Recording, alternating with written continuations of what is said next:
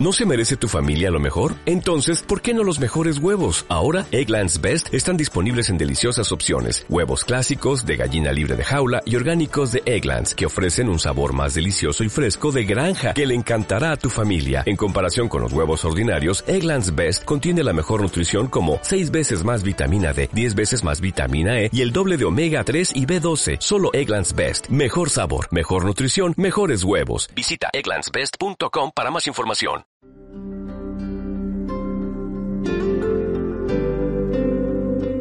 Novena a San Ignacio de Loyola. Del COVID a la COVID. Palabras ignacianas para un mundo en pandemia.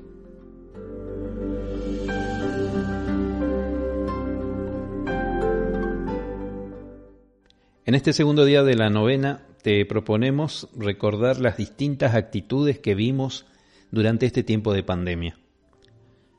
Los medios de comunicación se encargaron de mostrarnos un amplio abanico de respuestas ante el dolor, el miedo, la preocupación y la misma muerte. Tal vez nuestras mismas conversaciones se nutrieron de reacciones ante el desconcierto y tomamos contacto con una realidad que hasta hace poco nos parecía una fantasía o ciencia ficción. La entrega, la humildad, la solidaridad, la fuga, la burla, la soberbia, aparecieron con claridad y nos revelaron muchas facetas ocultas de nuestra sociedad. En el terreno de nuestro corazón quizás también hemos vivido esto. Tal vez nos sorprendimos al encontrar que afloraran actitudes desconocidas, buenas y no tan buenas. No se trata ahora de hacer un examen de conciencia, sino de valorar a los que están a nuestro lado. En los ejercicios espirituales, Ignacio nos propone la meditación de las dos banderas, donde nos hace ver dos campamentos militares que se disputan un territorio que puede ser mi propio corazón. Y no lo hace para que yo elija, porque de hecho por naturaleza y vocación siempre vamos a tender al bien y querer estar en el campamento de Jesucristo. Lo hace para que veamos las estrategias y recursos que tanto Cristo como su enemigo tienen para conquistarme. Más allá de esta experiencia reservada a la vivencia de los ejercicios, hoy te invitamos a ver algunos componentes de este ejército del bien.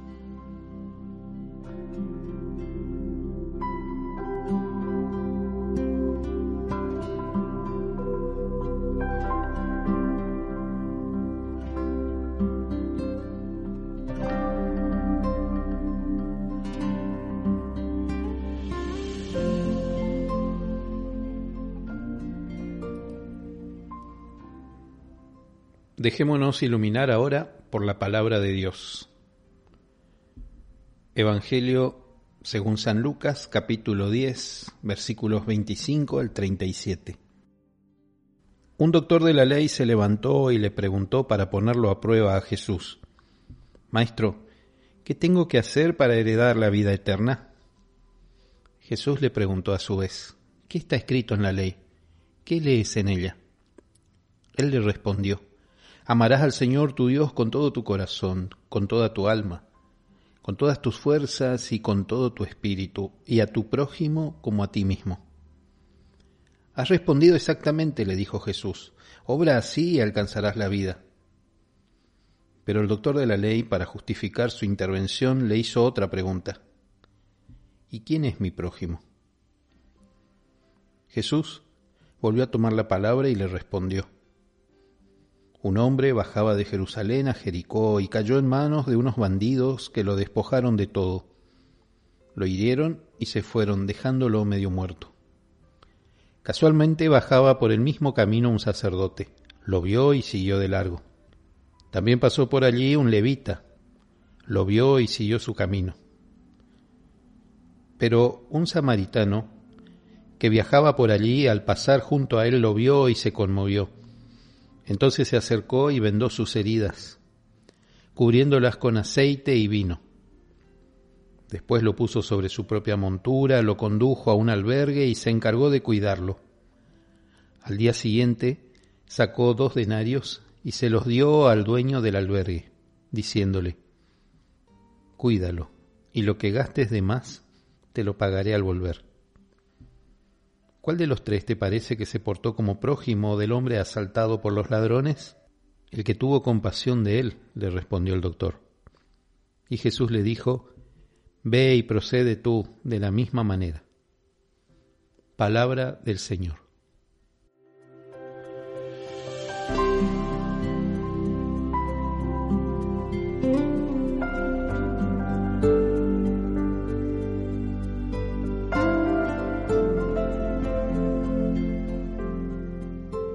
Imaginemos por un instante lo que nos diría Ignacio frente a esta realidad y emprendamos con él el camino de transformación de los signos de muerte en signos de vida. En definitiva, un camino que va del COVID que nos amenaza a la COVID que nos alcanza y nos abraza.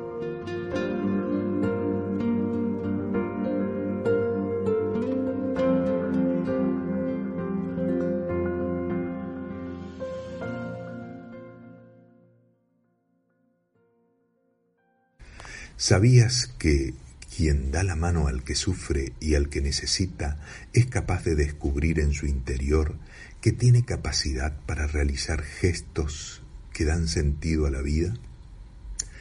Hay muchas manos tendidas a lo largo del día, muchas, muchas se ven. Lamentablemente sucede que la prisa o la indiferencia a veces lo llevan a uno a no darse cuenta de aquellas manos que se tienden para ayudar al otro. No dejes de verla, estad atento. Hay muchas manos que se tienden hacia el otro en el silencio y con gran generosidad. Sé que te encontrás viviendo un tiempo especial, un tiempo de pandemia. Es un tiempo de remar juntos. De esto, tenelo por seguro. Es el tiempo propicio para que abras los ojos y vea la bondad de los santos de la puerta de al lado, de aquellos que viven cerca tuyo y que son un reflejo de la presencia de Dios, pero de los que nadie habla. Las malas noticias, durante este tiempo y en tiempos pasados son tan abundantes en las páginas de los periódicos, en los sitios de Internet y en las pantallas de los noticieros que nos quieren hacer convencer que el mal reina por encima de todo y que el COVID tiene la última palabra. Y no es así. No niego que está siempre presente la maldad, la violencia, el abuso, la corrupción, y la agresividad del virus, pero también hay que mirar con los ojos claros y fijos que la vida está entretejida de actos de respeto y generosidad que no sólo compensan el mal, sino que nos empujan a ir más allá y a estar llenos de esperanza. Tender la mano es un signo un signo sagrado, un signo que te debería hacer recordar la proximidad al otro, la solidaridad, el amor derramado hacia el que sufre. En estos meses en los que el mundo entero está y ha estado abrumado por un virus que ha traído dolor y muerte, desaliento y descontento, cuántas manos tendidas pudiste ver. Viste la mano tendida del médico que se preocupa y se preocupaba por cada paciente tratando de encontrar el remedio adecuado. Viste la mano tendida de la enfermera y del enfermero, que muchas veces más allá de sus horas de trabajo permanecen para cuidar a, a los enfermos y consolar a los familiares. Viste la mano tendida del que trabaja en la administración y que proporciona los medios para salvar el mayor número de vidas posible. Manos tendidas del farmacéutico, quien está expuesta a tantas peticiones en un contacto arriesgado con la gente. La mano tendida del sacerdote que bendice con el corazón desgarrado, la mano tendida del voluntario que socorre a los que viven en la calle y a los que a pesar de tener un techo no tienen comida, la mano tendida de hombres y de mujeres que trabajan por proporcionar servicios esenciales y otras manos tendidas que podríamos describir hasta componer una letanía de buenas obras. Todas estas manos han desafiado el contagio y el miedo para dar apoyo y consuelo. Fueron manos tendidas, no fueron manos metidas en el bolsillo. Es cierto, hermano, que esta pandemia llegó de repente y te tomó desprevenido dejándote una gran sensación de desorientación y de impotencia. Pero sin embargo, la mano tendida hacia el pobre no llega de repente. Ella, más bien, ofrece el testimonio de cómo te has preparado para reconocer al pobre, para reconocer al desvalido, para reconocer al que sufre, al discapacitado, y sostenerlo en tiempo de necesidad. Estate seguro que uno no improvisa, es necesario un entrenamiento diario para ejercer la misericordia. El Padre Dios sabe que este momento que atraviesa tu vida ha puesto en crisis muchas de tus certezas. Te sentís más pobre y más débil porque has experimentado el silencio del límite y la restricción de la libertad, la pérdida de trabajo, de los afectos más queridos y la falta de relaciones con el otro, que te han abierto de golpe un horizonte que ya no estabas acostumbrado a ver. Tus riquezas espirituales y materiales fueron puestas en tela de juicio y descubriste que tenías miedo.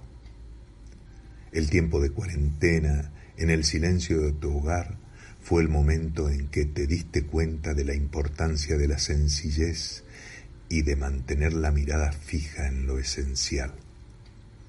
Durante el tiempo de cuarentena también te pudiste dar cuenta que has madurado la exigencia de una nueva fraternidad, que sea capaz de ayudarse y estimarse mutuamente, unos con otros. Te aseguro, hermano, que este tiempo es un tiempo favorable para volver a sentir que nos necesitamos unos a otros, que tenemos una responsabilidad por los demás y una gran responsabilidad por el mundo. Por favor, sacale jugo al tiempo, al tiempo de tender la mano al pobre, y no te quedes con las manos en los bolsillos. No imites a esos hermanos o amigos tuyos que dejan su mano en los bolsillos porque la pobreza no les conmueve debido a su complicidad. No imites a aquellas manos tendidas de tus amigos o de otros que bailan sobre el teclado de la computadora para mover sumas de dineros grandes, muy grandes, de una parte del mundo al otro ni tampoco imites aquellas manos que por debajo de la mesa intercambian favores ilegales por ganancias fáciles y corruptas. No los imites. Tu mano debe estar abierta al que necesita salir de su pobreza. Ojalá que en tu tiempo de encuentro cotidiano con los pobres y con los dolientes a través de tantas manos tendidas y de tus manos, te acompañe la Madre de Dios, que es la Madre de los pobres, porque ella conoce de cerca las dificultades y sufrimientos de quienes están marginados, porque ella se encontró dando a luz al Hijo de Dios en un establo.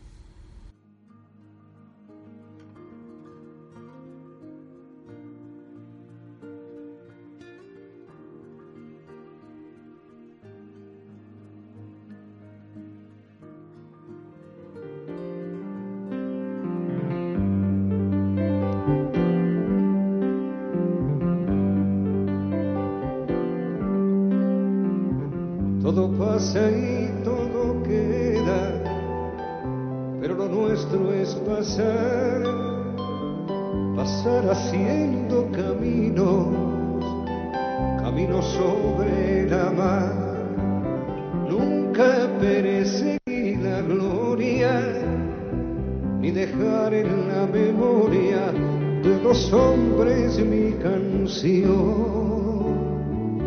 Llevamos los mundos sutiles, ingrávidos y gentiles, como pompas de jabón. Me gusta verlos pintarse de sol y grana volar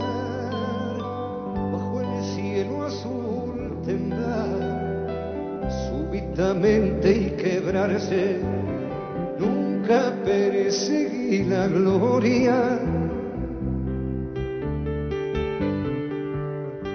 Caminantes son tus huellas el camino y nada más. Caminante no hay camino se hace camino al andar. Al andar se hace camino y al volver la vista atrás se ve la senda que nunca se ha de volver a pisar.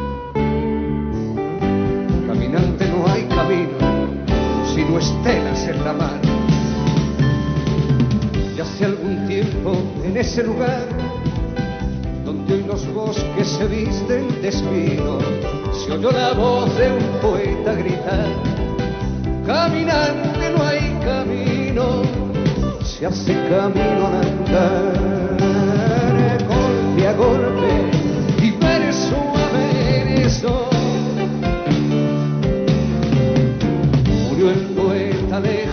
hogar, que cubre el polvo de un país vecino. Al alejarse le vieron llorar, caminante no hay camino, se hace camino al andar golpe a golpe a.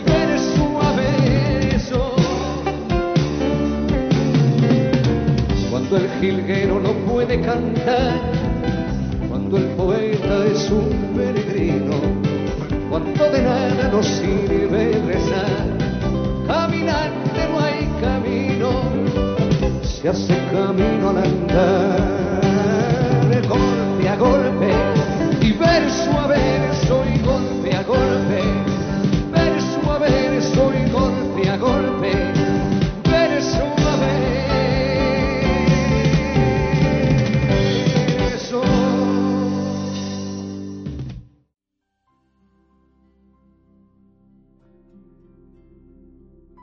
Tomad, Señor, y recibid toda mi libertad, mi memoria, mi entendimiento y toda mi voluntad. Todo mi haber y mi poseer, vos me lo disteis. A vos, Señor, lo torno. Todo es vuestro, disponed a toda vuestra voluntad. Dadme vuestro amor y gracia, que ésta me basta.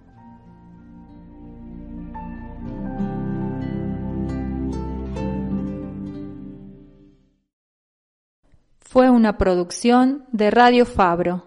Búscanos en internet radiofabro.com.